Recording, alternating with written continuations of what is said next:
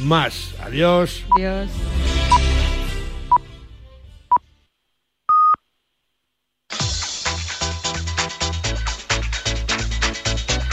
Al límite con Fernando Soria. Hola, buenos y deportivos días tengan amigas y amigos oyentes de Al Límite en Radio Marca. ¿Qué radio? La del deporte. Del deporte del grupo Marca, el grupo de lengua hispana a nivel deportivo más importante sin duda del mundo. Estamos con Víctor Palmeiro en la parte técnica y con Cristina Blanco en la coordinación y también en la producción.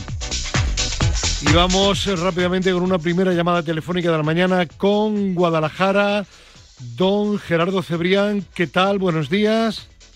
¿Qué tal? Buenos días, Fernando. Muy bien. ¿Y tú qué tal? Pues también bien, también bien. Bueno, bueno. Pues mira, hoy, hoy vamos a comenzar, digo comenzar, que luego ampliaremos el espectro de tertulianos, tú y yo. Y Ah. me acordaba de ti el pasado viernes, siempre me acuerdo, y me acuerdo bien, sobre todo cuando chateas lamentando los partidos de Liga del Real Madrid de, con el profesor López Nombela en nuestro chat de, de Al Límite. Sí, sí. Pero el viernes me acordaba porque el marca.com reproducía una entrevista con don Unsain Bolt y no sé si la leíste donde decía que, dice, bueno, ¿qué tiempo haría usted? Le preguntaban ahora en una carrera de 100 metros. Dice, uff, a los 30 me ahogaría y tendría que salir de la pista. Agonizaría, ¿no? En los últimos 30 metros. Algo así, sí, sí. sí. Bueno, no, no me lo acabo de creer, ¿eh? No, Yo, no, hombre, bajaría de 11 segundos con total seguridad. Sería capaz de correr en 10.50 o 10.60, ¿eh? Lo que pasa, claro, hombre, si, si, si intenta afrontar esos primeros 20 o 30 metros al mismo nivel que él cuando, cuando hacía esas barbaridades, pues evidentemente, claro, eh, pero si corre con cabeza, yo creo que, joder, que es tan bueno el tío ese, tiene tanta calidad, yo creo que, que 10.50 o por ahí sí que haría, ¿eh? que para él evidentemente es una marca mediocre. Claro. Eh, me llamó la atención también que le preguntan por algo que hemos comentado reiteradamente aquí en nuestra tertulia al límite, que tú comentas, la hablaban por el tema de los récords. Dice, bueno, eso de los récords eh, está muy bien, pero hay que tener en cuenta que la tecnología evoluciona continuamente y que los nuevos atletas van disponiendo de una serie de facilidades que no teníamos los anteriores.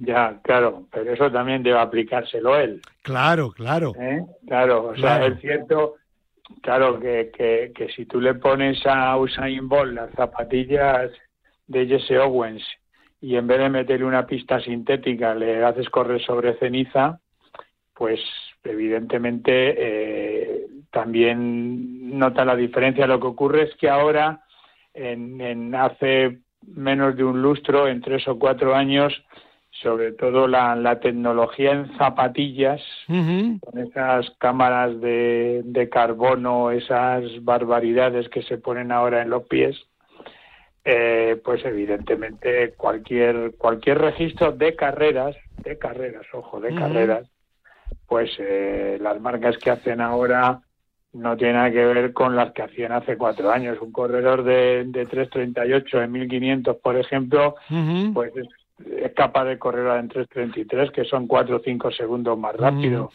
Eh, hablas tú de, de carreras y, y digo yo, eh, digo yo Sí. que algún día no me extrañaría que inventaran unas zapatillas que tengan una especie de muelle para el salto de longitud, el que- triple y el salto de Bueno, altura, ¿no? A ver, a ver, a ver, las, las zapatillas de, de velocidad Sí.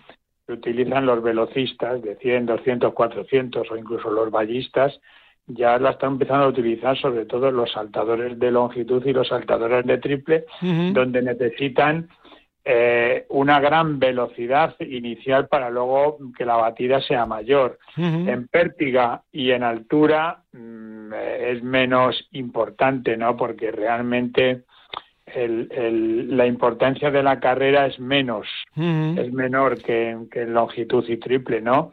Pero bueno, ya la están utilizando. De hecho, mm, eh, bueno, pues eh, solo tienes que fijarte en las marcas que se están haciendo también en longitud y triple, tanto en chicos como en chicas.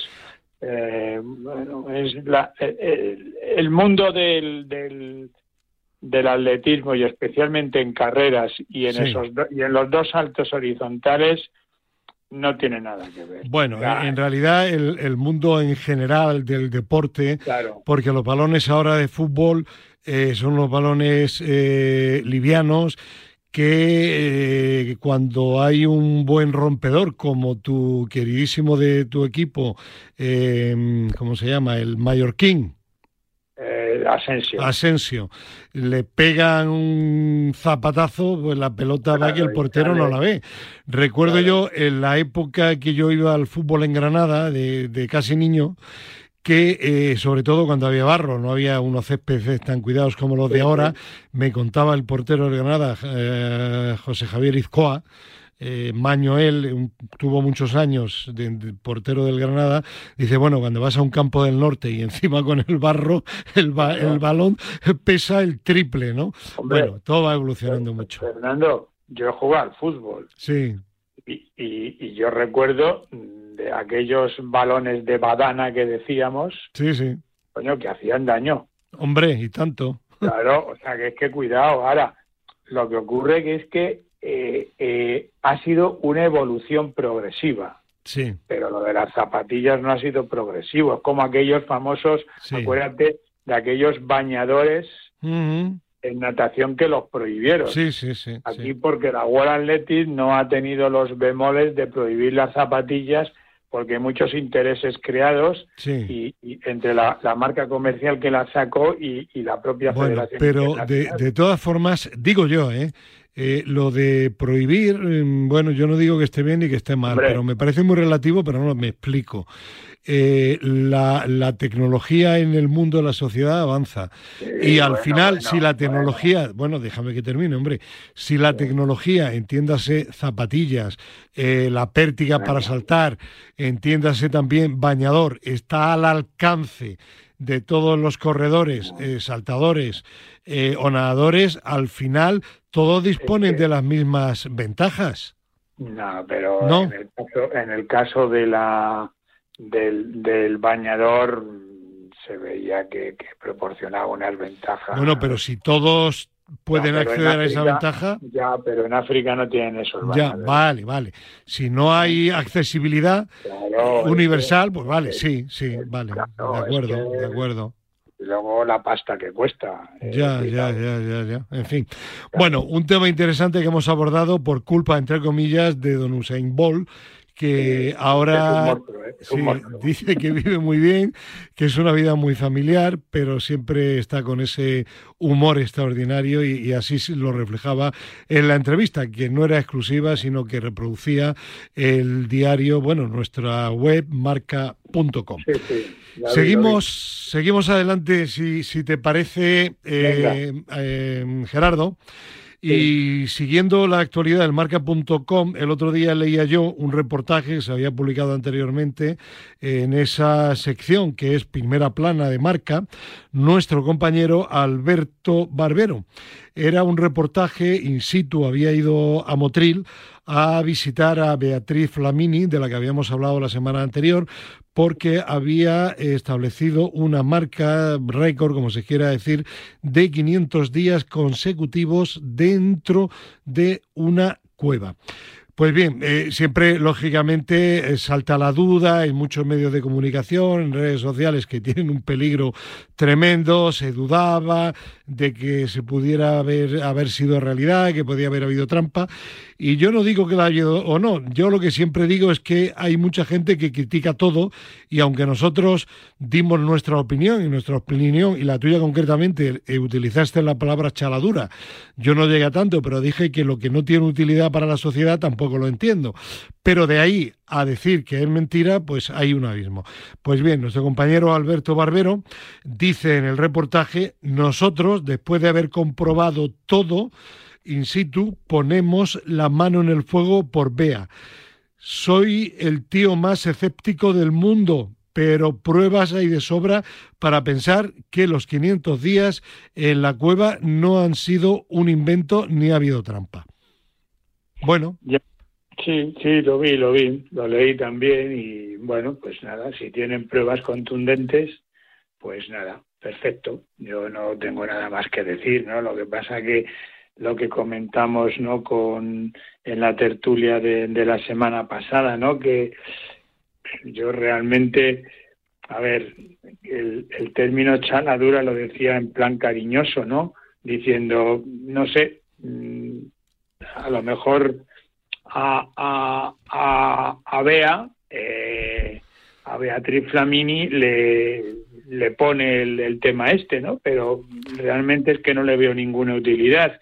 Y luego sí que es cierto, ¿no? Que ha habido varios medios de comunicación, incluso importantes cabeceras, ¿eh? Como es, como es el periódico El Mundo, ¿no? Que, que en los artículos de, en las páginas de deportes, pues, pues se ponía en duda el, bueno, más o menos venían a decir que, que faltaba un notario, ¿no? Que, que levantara acta de todo esto, pero bueno, uh -huh. a lo mejor los mejores notarios son ese, ese amplio equipo de trabajo sí. e investigación. Yo, ¿no? yo, es que, perdona que te interrumpa, ¿por qué siempre tiene que ser? Yo dudo mientras que no esté absolutamente demostrado. Yo creo que, que, en determinadas cosas hay que dar una confianza como una persona es inocente hasta que se demuestre lo contrario.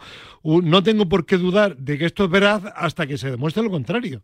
Ya, sí, es posible, ¿no? Pero es que, a ver, es una cosa tan tan, tan estrambótica, vamos a decir. Sí, tan inhabitual. Claro, estar 500 días debajo en una cueva sin salir, que dices, vale, y entonces al final empiezas a sacarle punta a todo. Bueno, oye, nada, si a ella. Ya, pero, pero, pero, pero sobre todo, eh, Gerardo, yo lo decía porque vivimos en una sociedad. Eh, no voy a hablar de envidias, que en muchos casos se trata de pura eh, envidia de que parece que lo que ha hecho otro no está bien o ha habido alguna trampa. Vamos a intentar también tener un poquito de, de, de, de buena fe y pensar en que eh, no todo el mundo, sino muy pocos, son los que realmente hacen trampa en la vida, ¿no? Sí, sí, estoy de acuerdo contigo. Que ¿no? soy ingenuo, bueno, prefiero ser un ingenuo a, ver, a ser un no. mal pensado.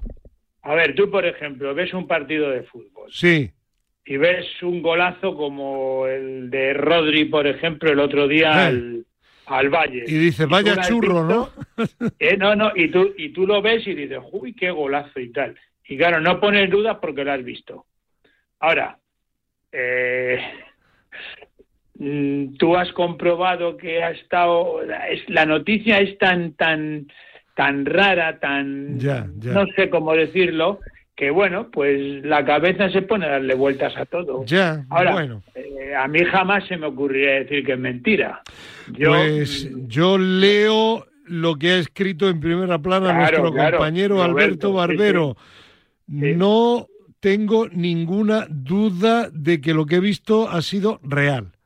Pues bueno, y, pues no y dicho esto, en nuestro siguiente tema teníamos o tenemos una comunicación telefónica importante con don Miguel del Valle, presidente de la Sociedad Española de Medicina del Deporte. Y vamos a aprovechar, Gerardo, su presencia para que nos diga también qué opina con respecto a eso de los 500 días metidos vale. en la cueva motrileña. Eh, Miguel, ¿qué tal? Buenos días.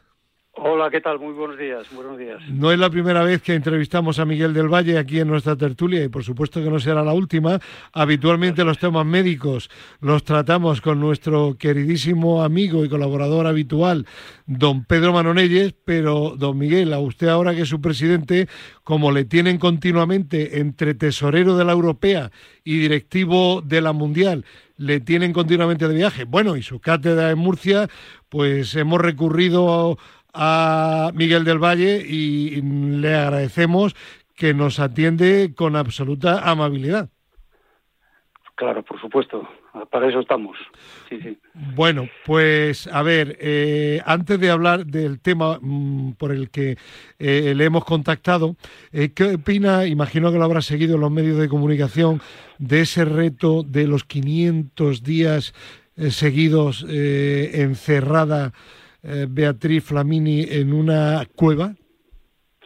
Como Pues, médico me refiero. eh, sí, sí, bueno, como médico, pues p- primero ha sido un reto, es un, eh, bueno, es algo que, que realmente tienes que tener la cabeza muy bien colocada para, para pasarte todos esos días ahí.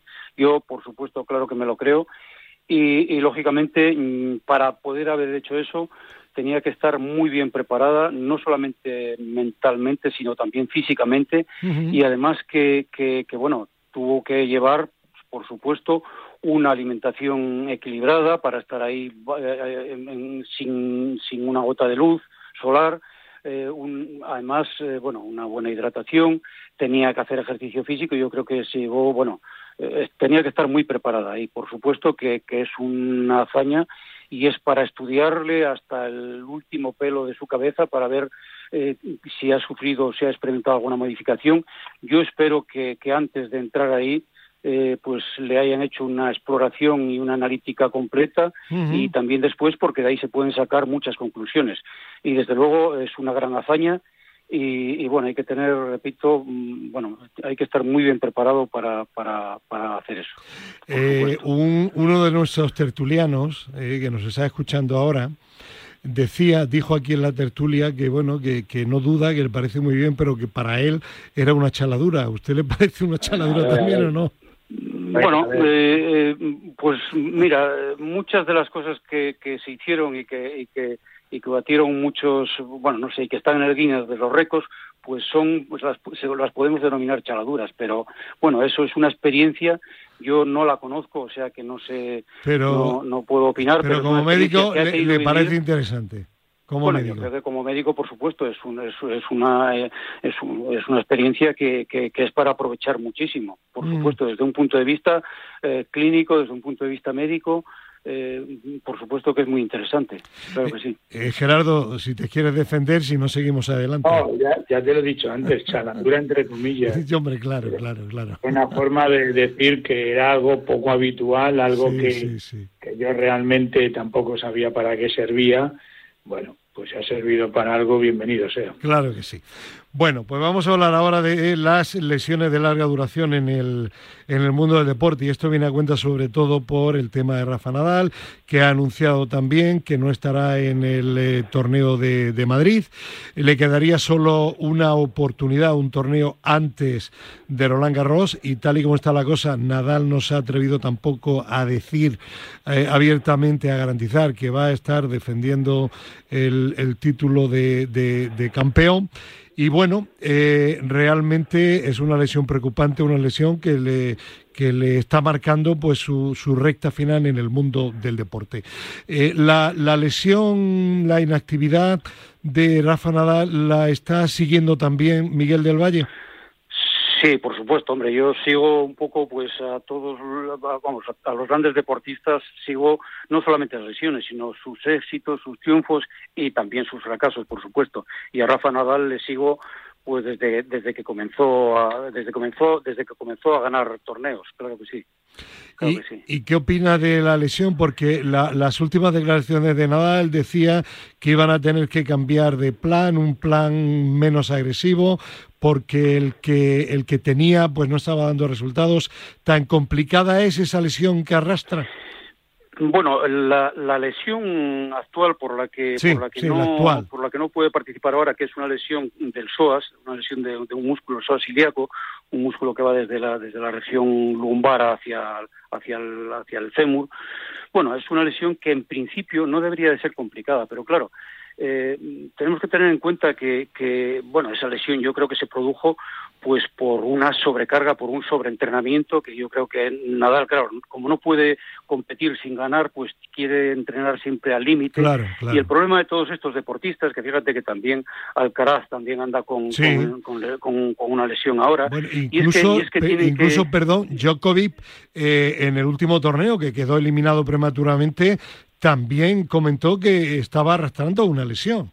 bueno, mm, sí, según las noticias, cuando en el, en el Open de, de Australia compitió con una con una rotura en isquiotibiales. Sí. Eh, así que fíjate de, qué están hechas la pasta de la, de la, que está hecha esta gente. O sea, realmente están trabajando siempre por encima de los límites fisiológicos. O sea, están en una fase que podríamos denominar prelesional. Y eso pues lleva a que lógicamente pues pues pues se, tengan que lesionar, aunque son gente que, que tienen unas características eh, pues biológicas de una gran calidad, pero pero, pero son, son deportistas que, que, lógicamente solamente por, por ese sobreentrenamiento están predispuestos a, lesiones. Mm. Luego, si hablamos de Rafa Nadal, claro, eh, ahí también, también tiene sus otros factores de riesgo. Rafa Nadal eh, seguramente que todavía hoy día se sigue protegiendo de ese problema que, que, arrastra en el, en el pie, en el escafoides del tarso, y eso le lleva, pues, a, le llevó seguramente a modificar un poco el entrenamiento y a sobrecargar otros sistemas. Además, eh, Rafa Nadal es un hombre que, que, uno de los factores de riesgo que influyen sobre las lesiones es la edad. Claro, y la edad, pues, es un factor de riesgo que desgraciadamente no podemos modificar y está ahí, ¿no? Entonces todo eso lleva a que, que, bueno, le apareció esta lesión que para mí, mm, bueno, no es una lesión grave en principio, una lesión si es, bueno, no, no estoy en el fondo del tema, pero si, una, si es una lesión muscular, pues bueno, tiene su, y además que es un, con su organismo y su constitución, yo creo que es una lesión eh, recuperable, pero bueno, lleva su tiempo y cuando, y además una persona lo que él, lo que él ha dicho, sobre todo ha insistido que el problema es que no le permite entrenar al nivel necesario para competir al nivel que él quiere. Eh, o sea, para, para, para ganar. Claro, efectivamente. claro, claro, es así, es así, eso es cierto. Y eso es cierto y eso fue un, trastorno importante en su carrera deportiva que está mm, desgraciadamente finalizando. Y, y, bueno es un problema pero pero pero bueno yo creo que lo, lo, lo superará. No es no es una lesión excesivamente preocupante pero requiere su tiempo de curación. Y lógicamente eh, bueno, cuando existe una claridad de lo que es la, lesión, la solución y la solución también está clara. eh, lógicamente tuvo que parar los entrenamientos, luego tendrá que hacer una readaptación deportiva hasta llegar otra vez al nivel de forma que tenía ahora cuando se lesionó. Y eso pues pues pues es un o sea le entorpece y no me extraña que esté pues un poco afectado hasta anímicamente por supuesto. Claro. Eh, Gerardo quieres comentar o preguntar algo Sí, no, me alegro mucho que el doctor que, que, sea tan tan claro, ¿no? Porque yo también cuando cuando veo esto este tipo de lesiones eh, en grandes deportistas, pero que ya tienen una determinada edad, eh, pocas veces se dice. Eh, y, bueno, pues el, el, querer mantenerse en lo más alto, mm, cuando tú te lesionas y tienes 22, 23 años, o 24 o 25 que estás en el CENI de tu carrera, pues es más fácil recuperarte. Cuando quieres seguir ganando con, con 38 años, que son los que tiene Rafa, pues ocurren estas cosas, ¿no? Eh, el caso es que se lesionó en Australia y a lo tonto me lo bailo, se ha perdido Doha, Dubai, Las Vegas, Indian Wells, Monte Carlo, y Madrid. Barcelona y, Madrid, ahora, sí, sí. Y queda un mes y ocho días para que comience Roland Garros. Claro. Sí. Eh, hace escasamente mm, el domingo pasado, sí. otro grande del deporte mundial, Eliud Kipchoge, plusmarquista mundial de maratón, sí. no ganó la prueba. Fue batido, sí, sí. No, no, que fuera batido, es que quedó sexto. Y se quedó como a nueve minutos de su marca y todo el mundo, no, la lluvia, las zapatillas que resbalaban y tal.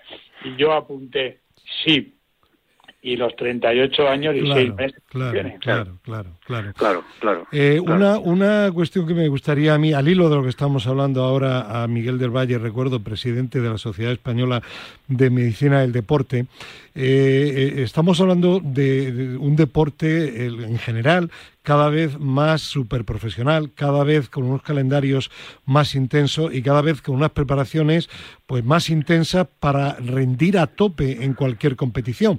No sé si tuvo la oportunidad de ver eh, las acrobacias de Alcaraz en el partido que perdió contra Sinner, ¿recuerda?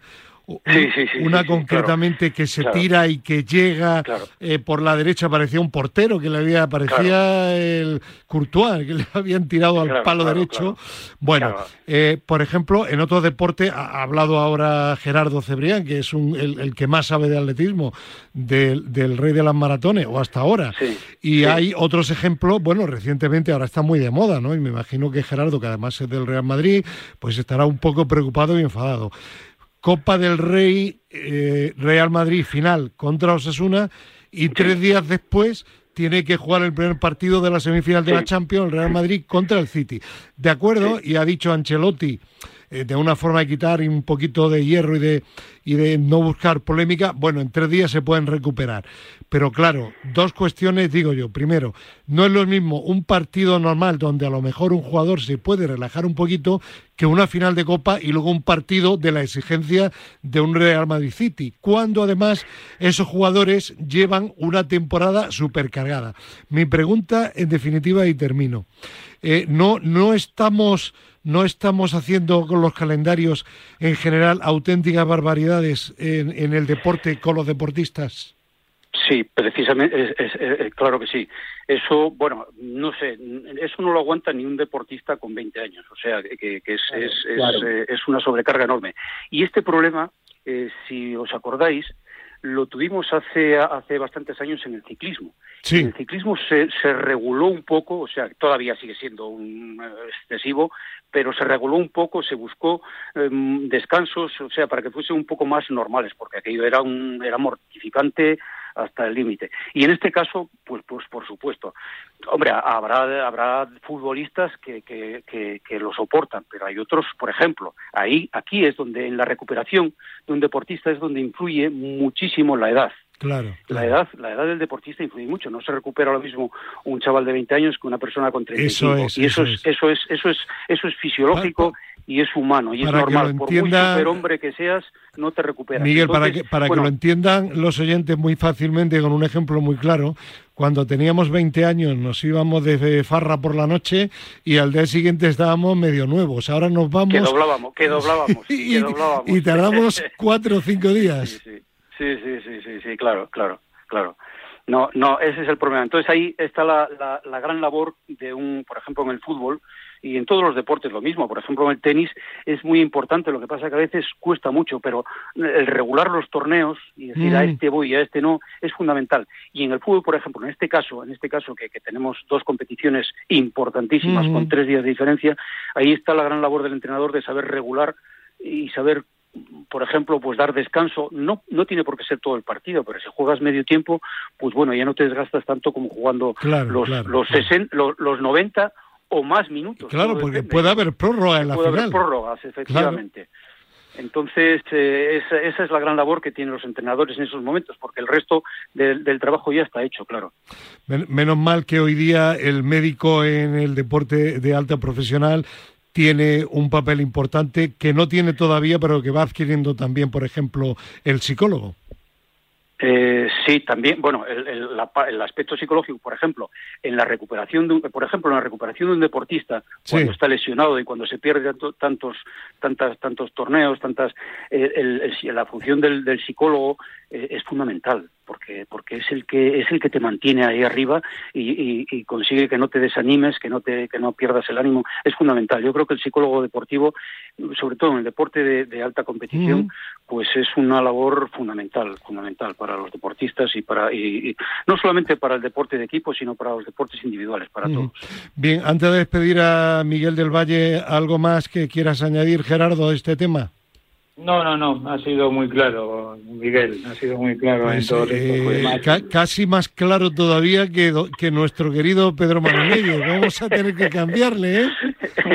Oye, no, no pretendo quitarle. No, no, no, es que Pedro, Pedro con tanto cargo se, está, como yo digo, politizando, ¿no? Como los políticos, ¿no? Eso es un político total. Decía José María García, dice, ni una mala palabra, ni una buena acción. Pues nada, aquí estoy a vuestra disposición para, para lo que necesitéis. Muy bien. Miguel del Valle, por cierto, ¿es de algún equipo asturiano? Eh, bueno, yo creo que a nivel de fútbol soy de los dos equipos asturianos, porque no soy, yo no he nacido ni en Gijón ni en Oviedo, Ah, ¿no? soy natural de Villaviciosa, un pueblo que queda Ah. un poco más cerca de Gijón que de Oviedo, pero estoy ahí y vivo en Oviedo y la verdad es que me medio. llevo muy bien con los dos equipos, con los médicos de los equipos y con toda la gente y colaboro con ellos también, o sea que que, que mm, me gustaría que alguno, por lo menos uno de los dos, pues consiguiera el ascenso, cosa que este año va a ser difícil. Bueno, que Con tal de eh, mantenernos nos vale. mientras que, que uno, mientras, perdona, sitio para vivir Oviedo, ¿eh? Claro. No, iba yo a decir que mientras que uno de los dos que suba sea mi equipo el Granada, yo perfecto que sea el Sporting o el Granada o el Siempre barriendo para casa, Claro. Fernando.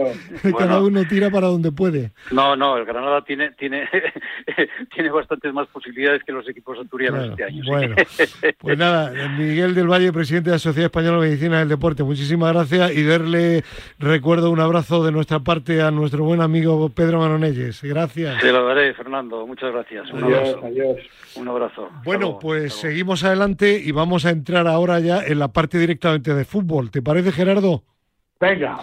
Y para ello tenemos comunicación telefónica en primer lugar con don Luis López Nombela, que desde luego la vida no se la ganaría nunca jamás como pronosticador de fútbol. Don Luis, buenos días. Eh, Bueno, eres de un buenos golpe días. bajo. A ver, ¿Y usted por qué pega esto decía don Luis López Nombela, don Pedro Calvo y don Gerardo Cebrián, Esto- el Manchester es un United bajo. ganará en Sevilla. Toma, Eso 3 a es 0. un golpe bajo. Porque claro, tú no te equivocas nunca, como no opinas, Na- claro, no no, no opino, no. claro, no a ver, Ahí, profesor, profesor. Yo, yo, yo no creo que haya dicho eso, pero bueno. ¿Cómo que no? Está grabado. Eh, Dice Víctor graba- Palmeiro que grabado sí. Lo habré soñado, sería soñando. Estaría usted a esa hora a de la ver, mañana. está usted claro, sueño. vamos a ver, tú si tuvieras que jugarte el dinero, Fernando, No, entre eh, el Sevilla y el Manchester, ¿por quién te lo hubiera jugado? Yo no me lo juego. Ah, claro, no te lo que- juegas, por nadie. claro. Ni por el Ahora que Granada sabes el siquiera. resultado, no te A lo ver, juegas, a ¿no? ver, a ver. Bueno, otro pitonizo ilustre. Don Pedro Calvo, buenos días. Buenos días. A ver, ¿tiene alguna explicación? Sí, El que- 3 a que 0. Sevilla- Que Sevilla jugó bien, jugó muy bien. Vale, vale, vale. Le contrarrestó todos los aspectos. Aparte, el, el United está en plan regalitos. O sea que Ya. Me, eso fa- favorece mucho. ¿eh? me niego, y lo digo aquí públicamente ante la audiencia, a hacer cualquier tipo de peña quinelística con los tertulianos del límite. Bueno, nosotros contigo tampoco. Bueno, bueno. A ver, pues venga, vamos a, vamos a empezar y como hoy no tenemos psicólogo, eh, vamos a pedirle a Cristina Blanco, ¿le parece, profe, que se vengan también aquí al estudio, ¿vale? A, a mí no me... No le importa. no me importa porque es de la Leti además. Es del Atleti, claro, hay que intentar compensar un poquito. Dos y dos. Bueno, a ver, venga, vamos a comenzar hablando primero del caso Enríquez Negreira. Eh, novedad sobre todo, la brevemente, la rueda de prensa de eh, la porta que luego acudió a la asamblea de clubes de la liga profesional. Bueno, eh, imagino que la seguisteis como la mayoría de nuestros entes y seguidores de Radio Marca. Eh, ¿Para vosotros aportó algo interesante, Todo mentiras. Una, profesor? Pues, una gran milonga. El primer error es llamar a eso rueda de prensa, Bueno, Pues eso. monólogo. ¿no? Una gran milonga. Eso fue un monólogo, ¿vale? No, pero esto sí, y, y pidiendo, y pidiendo árnica por todos los lados. Pero si ya está usted castigado y lo van a lo van a llevar donde tienen que llevarle. ¿A dónde? Por mucho que vaya usted a dar vueltas y a ir a saludar a este y al otro, que no vas a ganar nada. Ya. Que- Vale, profe, eh, Gerardo sigue diciendo que por- no va a pasar nada, ¿eh? Por- Bueno, bueno, pero Gerardo puede decir, decir eso. Yo, yo hablo de, de atletismo, de algo que sabe él. No. No, no. Pero- Que se Ya- calle, Gerardo. Bueno, Entonces, pues es que cuando Bueno, uno... Vamos a ver, que hay unos Gerardo, ¿por qué opinas de fútbol si no sabes? No, pues, bueno, pues, eh, no, bueno, es que a lo mejor alguna vez habrá dejado alguna uña en el campo, digo yo, jugando. Sí, Y digo eh, yo, ha, dicho hoy al principio del programa que él jugaba al fútbol también, de niño. Jugaba al fútbol de portero, hacía de, de daño portero de- derecho o algo. Sí, sí. No, no, No. profe, eh, nada, simplemente es mm, usted tiene una opinión, yo tengo otra. Claro. Pero No, es, que no hay opinión, hay unas cosas escritas. No, hay, muchísimas, hay muchas cosas escritas que no se cumplen. Bueno, bueno. Pues ya ves, sí. A ver, de- no, no vamos a profundizar en, en esa discrepancia. por una vez, por una vez, y sin que sirva de precedente, estoy de acuerdo con el presidente de la Liga de Fútbol Profesional. En eh, Cuando hizo la valoración que hizo de la rueda de prensa, no, no, de, de la explicación que dio a los clubes la porta. Lo dijo contundente. ya. No ha aportado ni aclarado nada. Bueno, eh, sin que sirva de precedente, Pedro, ¿tú coincides también con Javier Tebas? Sí, coincidió con todos porque lo que hizo fue una cortina de- de humo, desviar la atención de, de la gente al hijo de Negreira y, y una cortina de humo. O sea, no explicó nada. O sea, allí Mm. sacó unos informes y unos CDs que, que eran de scouting. Y, y es que no tenía, si es que ellos no tienen por qué hacer scouting a los árbitros ni tienen por qué. No, ni, ni tiene por qué, como se ha publicado también en marca, el, el hijo de Enriquez Negreira acompañar a todos los árbitros que iban a Claro pitar a. Barcelona. Claro No, que no, para no. eso hay gente Del colegio. Eh, los, del, no, los delegados arbitrales de, de cada autonomía reciben a los árbitros, pueden recibir a los árbitros ¿Tú, perfectamente. tú recibes también árbitros aquí en Madrid o no? Yo no, yo No. cuando en Copa sí. En Copa Cuando, sí. hago- Ah, cuando voy de delegado federativo en Copa tengo que esperarles ya. y tengo que volver a sacarles. de- Y si son de, y si pitan al Atlético de Madrid, ¿les insinúas algo o no? No, no, No. bueno, ya lo No. viste en la Copa, estuve Sí. en la Copa con ellos y, y yo no, yo soy un empleado de, Muy de la bien. federación que tiene que darles el servicio que les tiene que dar Muy y punto, bien, y muy ya bien, está. muy bien, muy bien, muy bien. pero pero no hay que no hay que decir si eres de un equipo o de otro tienes que decir nada a los árbitros que sí, es que era- que era broma, hombre, dinero que era por medio. broma. Es que- Era broma. es que hay dinero por medio Fernando y cuando cuando tú pagas al vicepresidente de los árbitros tenga o no poder eh, Bueno, no- es ya eh, estás- Y sea, para, Está- y sea para lo que sea, no da igual es puedes... que ya estás incumpliendo Claro, algo o sea claro, estás, claro. estás llenando de mierda algo y Claro. perdón la expresión o sea, Bueno. es que es. Fernando, Sí. Fernando, Sí. profe y Pedro. Y En Cristina, cualquier, en cualquier Cristina. otro país. Y Cristina, perdón. eso. Y Cristina. Y Víctor En Palmeiro cualquier también. otro país, lo que ha ocurrido aquí con el Fútbol Club Barcelona ya estaría sancionado. Ajá. Y aquí lo que están haciendo es marear la Bueno, perdiz, ojo, ojo, que en Italia... que- que en vueltas Ita- al tiesto. que en Italia de momento le han devuelto los 15 puntos que le habían quitado a la Juve, ¿eh? Pero Bueno, se habrán pero- devuelto porque habrán visto que se los tienen que devolver, pero de pero- momento, pero- de pero momento de entrada- la habían sancionado, pero Sí, de momento sí, la habían Pero, sancionado. pero de entrada, de entrada hubo una medida. Aquí Eso. lo único Aquí que hay ninguna. es declaraciones. Un- Por eso, por eso yo discrepo con como diría, como diría un andaluz de Sevilla, ¿verdad, profe? Mamoneo. Mamoneo total. Ya, vale. Bueno, ¿Claro? pues venga, vamos a dejar este tema y vamos a entrar ya en lo puramente deportivo, ¿ok? Bien. Venga. Venga, vamos a comenzar con la Champions. Eh, primera eliminatoria, no voy al orden, pero primera eliminatoria referida a semifinales. Inter de Milán 3, Benfica 3. Había ganado 0 a 2 el Inter, por tanto el Inter se clasifica para la final. ¿Alguien vio este partido? Que el otro día me lo han dicho eh, varios oyentes. Dice, hay que ver, nadie de la tertulia había visto el partido del Nápoles.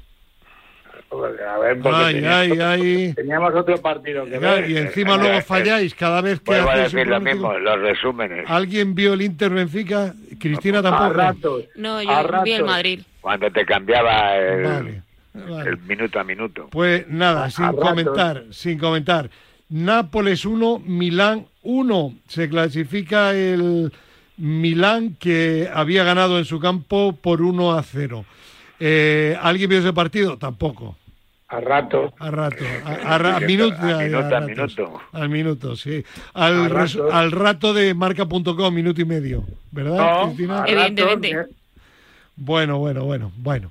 Vale, pues nada, de esta semifinal algo que comentar. Inter. Milán, un equipo italiano en la final. Pues nada, Bueno, pues como un, como un Real Madrid Atlético de Madrid. ¿no? Bueno, Son sí. dos equipos de la misma ciudad. y Pues va sí, a ser un- seguro que es una eliminatoria Eh, fantástica. por cierto que Pedro Calvo era de los que decía, ojo que el Nápoles va a estar en la final. Y yo también. Yo también lo pensaba. No, no tú, Yo eh, si yo he dicho que tú, que tú. Pedro. Sí, sí, sí, yo lo pensaba. Yo Claro. pensaba, Y de hecho, de hecho, aunque yo no pude ver el partido, pues estoy viendo el otro, eh, por lo que he indagado, el Nápoles tuvo posibilidad, falló un penalti eh, también. Sí, falló un el penalti, sí, también, sí, sí. El Sí, también, el pero- Milán pero también. bueno, tuvo opciones del 2-1 y de haber ido a prórroga y, y bueno, no se sabe nunca qué hubiera pasado. Pero bueno, el Milán es verdad que, que está jugando en plan italiano las eliminatorias y, y bueno, pues pues ahora uno de los dos. Eh, por- por cierto, ahora que habláis de, de partidos de italianos y tal, eh, profe, profe, Dígame. sigue, su amigo Mourinho sigue igual de impresentable. Eh, termina el encuentro con el Feyenoord, que el Feyenoord estuvo a punto de eliminar a la Roma. Al final la Roma ganó 4 a 1 en la prórroga. Y como había sido la final de la Conferencia Liga del año anterior, el- entre los dos equipos, Feyenoord y, y el- la Roma, eh, no sé, se cruzó con alguien, no sé si era periodista o jugador del Feyenoord, y llega Mourinho y le saca el llavero de campeón de la Conferencia Liga, como diciendo, mira, otra vez. No Es es un cambia, ¿eh? No cambia Eso es, Mourinho. un, eso es un gilorio, hombre. Eso, eso, eso, es mu- se lo hacen nada más que los giles. Ya, ya, ya. En fin. ¿Se- ¿Sabe usted lo que es el gil? Sí, sí, sí, lo sé. Bueno, Bueno, sí. pues venga, a ver, eh, luego hablamos del Madrid. Primero, eh, mm, Bayern de Múnich 1, City 1, penalti que falla Haaland. Bueno, una, un partido muy diferente, lógicamente, porque el City iba, iba con ventaja. Y un City, sobre todo, que yo he leído, yo vi la segunda parte, he leído en, en la- en diversos medios que dicen que ha, que ha cambiado. Y hay un dato que sí que es real. Tanto en el partido de Manchester como en el de Múnich, la posesión la ganó el Bayern de Múnich. Algo increíble en temporadas anteriores del equipo de Guardiola. ¿Está cambiando el City, compañeros? Pues hombre, le está cambiando porque son las es son las las circunstancias las que le hacen cambiar y escoger otros jugadores que jueguen un sistema y otros y otra fórmula de jugar, de juego. Eh, No eh. quiere decir porque vamos, es que tenga menos menos tiempo el balón el City el, el Bayern. Pero, pero ¿cree usted que el hecho de que Haaland haya llegado al City ha hecho cambiar el sistema de juego? ¿O el tema no es Haaland, sino quizá que ha visto que en las eliminatorias, torneos de eliminatorias Champions, jugando como jugaba al final, nunca ganaba? es que es que estaba mucho ya estaba muy aburrido. Ya. Se aburría. Guardiola también. Ya muy ya, ya, Ya, ya, ya. lloraban las cabras. Vale. Yo, yo, yo creo que el que le ha quitado la pelota ha sido el Valle, ¿eh? Sí. claro. Que no, que no se le ha quitado el, el Murcia Ya, ya. de fútbol. Ya, o sea que no es que cambiara pa- ver. para ti el City, sino que... A ver, A ver, a ver, y jugar con los cuatro centrales y jugar, bueno, Ya, es que, esto tiene- para es que- que se la quita el Valle. ya. Eh, Pedro, Pedro ha dicho aquí, yo estoy de acuerdo con él, que, que dos de los favoritos para ganar la Champions eran el Bayern y el City. Sí, sí, no se sí. la quita un equipo cualquiera. Ya. Eh, cuidado, entonces, bueno, vamos a ver el comportamiento en el siguiente partido, que es contra mi queridísimo Real Madrid. Ya, vale, pero antes vamos a terminar esa eliminatoria. Vale, vale. Pedro, Sí, bueno, no, estoy de acuerdo con, con Gerardo. No sé, no, en, esta, en esta eliminatoria le habrán quitado la posesión, pero intentó intentó tener la posesión desde el minuto uno.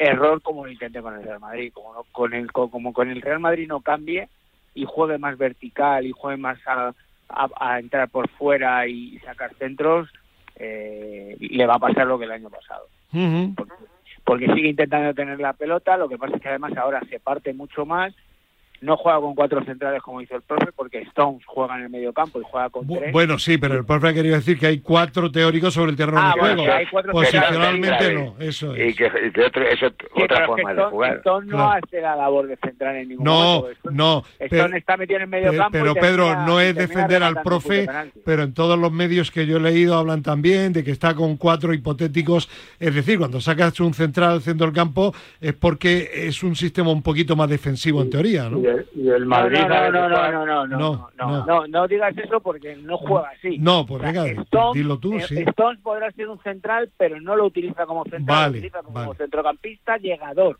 Vale, además, vale, vale, vale, vale. Entonces, Eh, y luego, para mí, eh, tuvo un problema que, porque el Bayern no, a- no acertó en el primer tiempo, pero tuvo un problema con la velocidad del Bayern, que para el Madrid le hubiera venido mejor.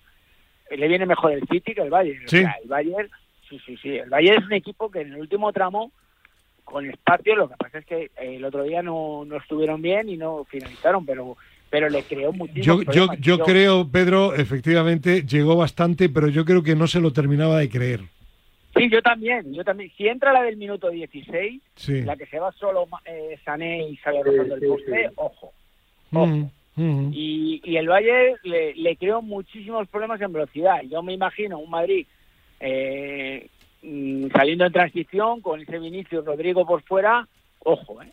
Ojo. Sí, también es verdad que, ojo, lo que tienen ellos en ataque sin estar militado y, y, y Álava, ¿no? Mm. pero pero ojo como el, el Madrid le lea el partido por eso digo que lo bueno del, del City si quiere ganar al Madrid es que juegue como juega el Madrid o sea a no tenerla y a salir en, transición que como juegue a tenerla cada vez que le robe el Madrid le va a Eh, jugada de jugada gol. de peligro Ya. Eh, Cristina. Yo creo que el City sí que puede hacer daño al Madrid, pero hay que tener en cuenta que el Madrid hace muy bien las contras. Eh, no es tanto un equipo de tener la pelota todo el rato, sino que sabe aprovechar los momentos eh, muy bien para cuando puede atacar. Y creo que en eso el City tiene que trabajar más. Por ejemplo, el penalti que falló el otro día Haaland, eso contra el Madrid no se puede fallar porque es una oportunidad de oro que pocas veces se tiene. No se puede fallar porque no se puede fallar se puede fallar Hombre, porque sí. cuando Un penalti que no que se tarda en tirar cinco minutos Claro. pues al final Ah. se falla Sí, sí, a ver, por poder, se puede por poder se puede, pero que me parece una oportunidad clara que Claro, se puede claro, trabajar sí. más. Que hay que te- aprovechar más cada ocasión. Exacto. Vale, vale, vale, perfecto. Bueno, ¿qué más queréis decir de, bueno, y el partido del Madrid eh, en Londres contra el Chelsea, poca historia, ¿no? No, pero eh, decirme de, de algún, algún fallo que haya tenido. No, no, no, digo que poca historia del ¿Para partido, qué? ¿no? ¿Para qué? Decía usted que, decía usted en el yo chat, sí le digo, yo sí le digo fallos que tuvo, ¿eh? sí, Porque tuvo el Chelsea dos veces, eh, dos de man, dos de eh, el 7, ¿cómo se llama? De Canté sí, y otra de Cucurella, que si se va 1-0, Cucurella. pues a lo mejor se le complica la eliminatoria. Mm. Que el Madrid fue superior, eso no hay, no hay la menor duda, pero eh, no manejó bien la eliminatoria, se le podía haber complicado la eliminatoria. ¿eh? Sí, especialmente en el primer tiempo, ¿no?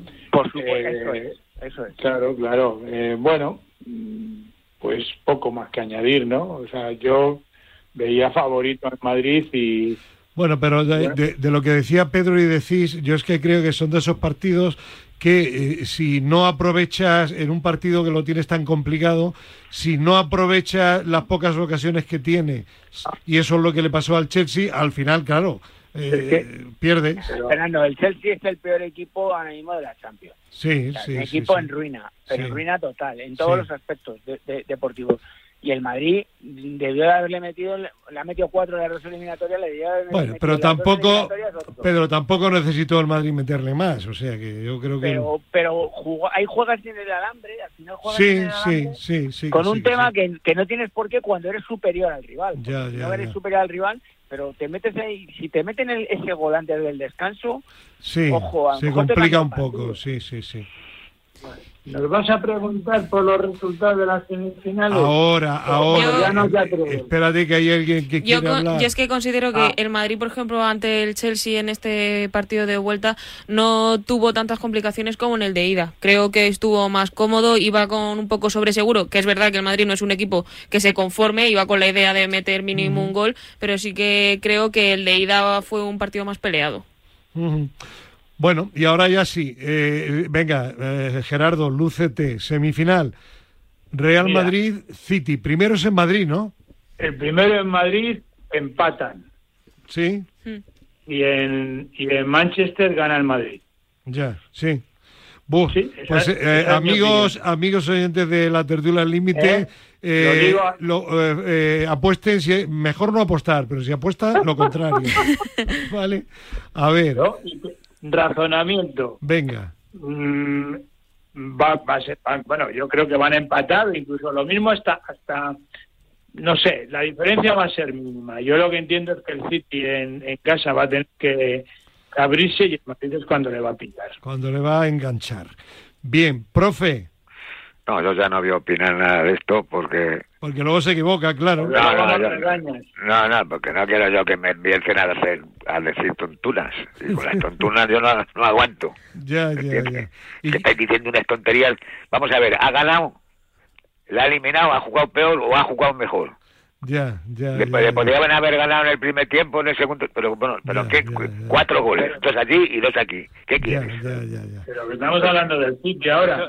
No, no, sí, ya, pero, pero si es que no me gusta oír Vale, pero que que no. estamos, estamos hablando del profe, City, usted- profe. Por eso no quiero decir nada y así no... Profe, aquí cada uno tiene su Profe, opinión. Usted opina y yo opino. Claro. yo tontunas no digo. Digo o- mi opinión, como Claro, dice Cristina, claro. como dice usted, como dice Gerardo. Bueno. Pero tontunas no digo. Eh, Yo no profe, le, Esto lo yo no le llamaba a usted tonto. equivocar, pero No, pero, no- pero, Eh, profe. yo no le llamaba a usted No, tonto, pero, pero, No, pero profe. usted dice que, que tontunas Sí. porque tiene Bueno, una- es una forma de hablar del ¿qué profe, pasó? Pedro. Pedro. No, es una forma deportiva de hablar. Claro, vale. Vale, Una vale. forma deportiva.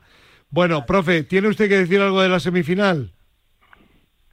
Que no, que yo no voy a decir nada ya. Vale, no voy a decir sí. nada porque, no- me no sea caso que Quien Dios no me, habla no se equivoca. que A Dios me ver, castigue. Claro, claro. a ver, eh, Cristina. Yo creo que el Madrid pierde en casa y remonta la vuelta y la épica del Real Madrid en esas cosas ya tiene experiencia. ya, y- Muy bien, Cristina. Pedro. Eso digo yo.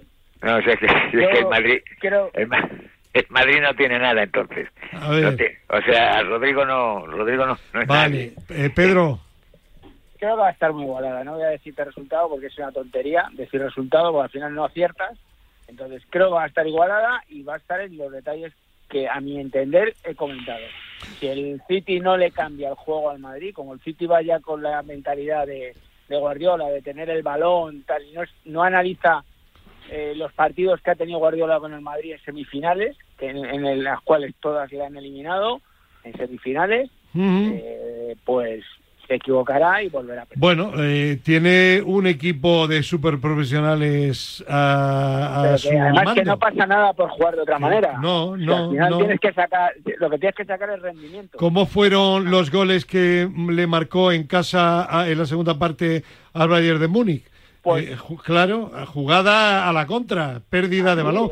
Además de un gol que puede ser del Bayern, Sí, tiene la contra y, y- claro. y, y- y marca. Por, Oye. por- por cierto, profe, eh, Upamecano, el central del Bayern, vaya suerte que ha tenido con el con el Bayern de Múnich, por, perdón, con el City. ¿Recuerda usted en Múnich hubo otra ocasión que estuvo a punto de marcar Haaland? Sí, señor. que se resbaló. Sí, sí, sí. En fin.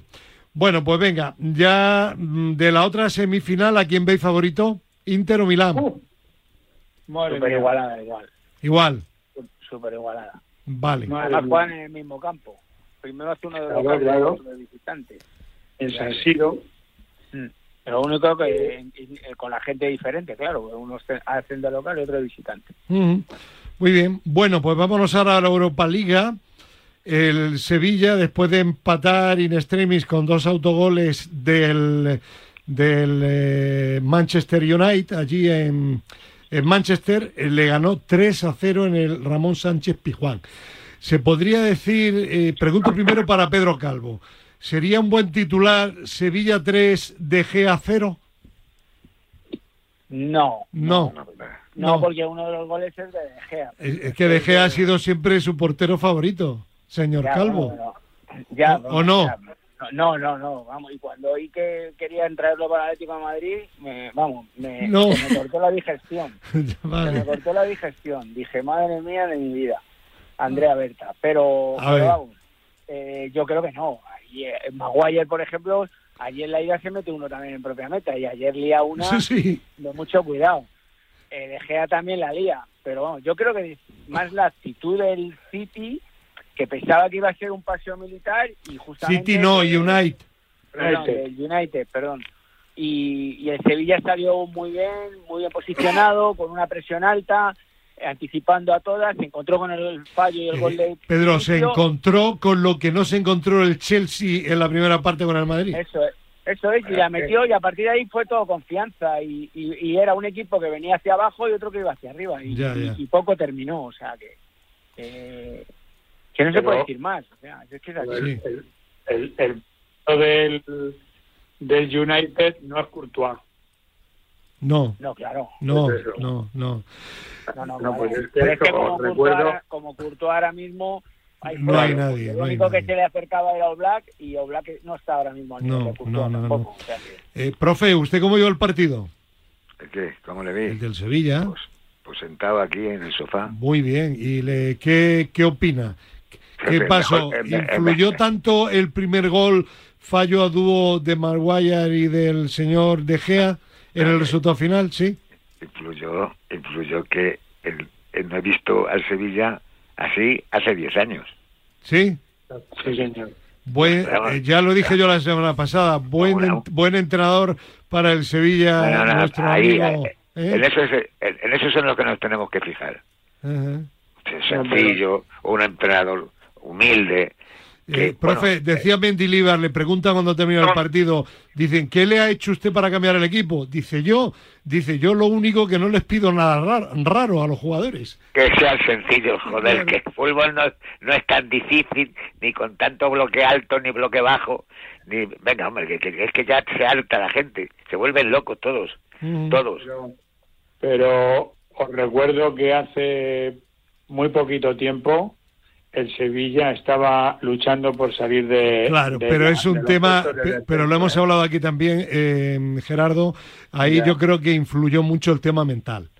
Bueno, Eh, el tema, lo, lo que tú quieras, pero. sí, pero- digo tema mental, cuando un equipo grande empieza a fallar y, y- y no conoce ese escenario de, de luchar por no bajar de categoría, al final pesa mucho eso en la mente. ¿Te acuerdas Eh, cuando...?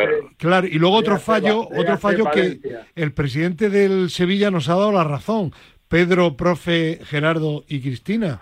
Dijimos que no tendrían que haber dejado que siguiera la temporada a Lopetegui porque había acabado ya su ciclo y el otro día lo reconoció públicamente. Eso era mentira, que se ponían muy nerviosos, que estaba muy nervioso, que lo hablábamos ya.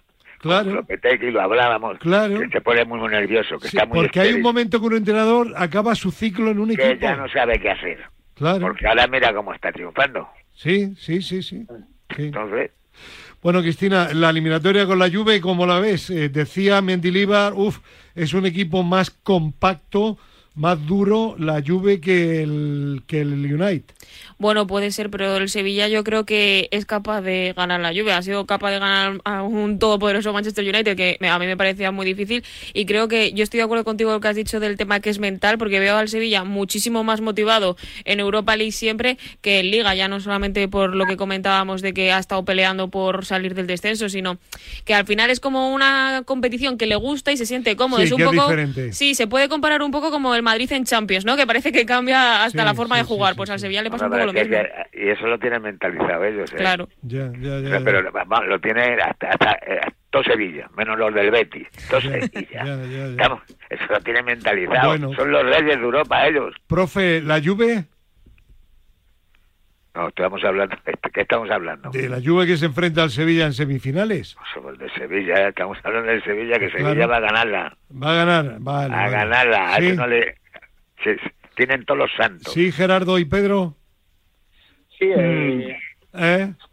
buf, Uf, mm, yo creo que. Partido a partido, ¿no? No, Bueno, ya estáis dudando, si, ¿ves? si tuviera. Si Qué tuviera poca que seguridad dinero, Qué poca seguridad tenéis. Ya, ya. Pero bueno, si cuidado. que jugarme el dinero. ¿Y Quiero tú? que gane el Sevilla, pero yo creo ¿Y que. tú, la Pe- Juve y tú, es Pedro? Yo creo que la Juve, fíjate, digo como con el tema del Madrid, yo creo que la Juve es mejor equipo para el Sevilla que lo que era el United, lo ha dicho Sí. Cristina antes. Yo creo que sí, la Juve ahora mismo es un, equipo como era el Sevilla hace cuatro jornadas, diente de sierra. Es verdad que los italianos en Europa, luego cuando salen a Europa, eh, tienen ese diente de, de colmillo cerrado y, y te hacen partidos feos, pero lo sacan adelante. Pero, pero es que el Sevilla ahora mismo está así, y el entrenador que tiene es de ese estilo, con lo cual va a estar muy igualado, pero yo me decanto un poquito por el Sevilla. Bueno, de momento nadie esperaba o casi nadie que el Sevilla, desde luego los tertulianos de Al Límite no, que el Sevilla estuviera en semifinales y lo está. Así que vamos a seguir confiando en un Sevilla que siempre que llegó en Europa Liga a cuartos de final terminó siendo campeón. ¿Y se acuerdan ustedes el, el primer trofeo que ganó el Sí. Sevilla? Sí, ¿Quién lo ganó? el Sevilla. Sí, pero ¿con quién, quién, quién metió un gol de cabeza? Ah, sí, el portero del Sevilla. Es, Palop, Andrés Claro. Palop. sí, Muy sí. bien. Bueno, que, Pues, que no queda tiempo para más. Gracias a todos, gracias también a Víctor Palmeiro. Y hoy ya, eh, en un ratito, en un cuarto de hora, en Telemadrid, hoy más temprano, programa número 309 de Madrid se mueve, con Cristina Blanco también, antes de la retransmisión en directo del Maratón Popular de Madrid. Hasta la semana que viene. Adiós.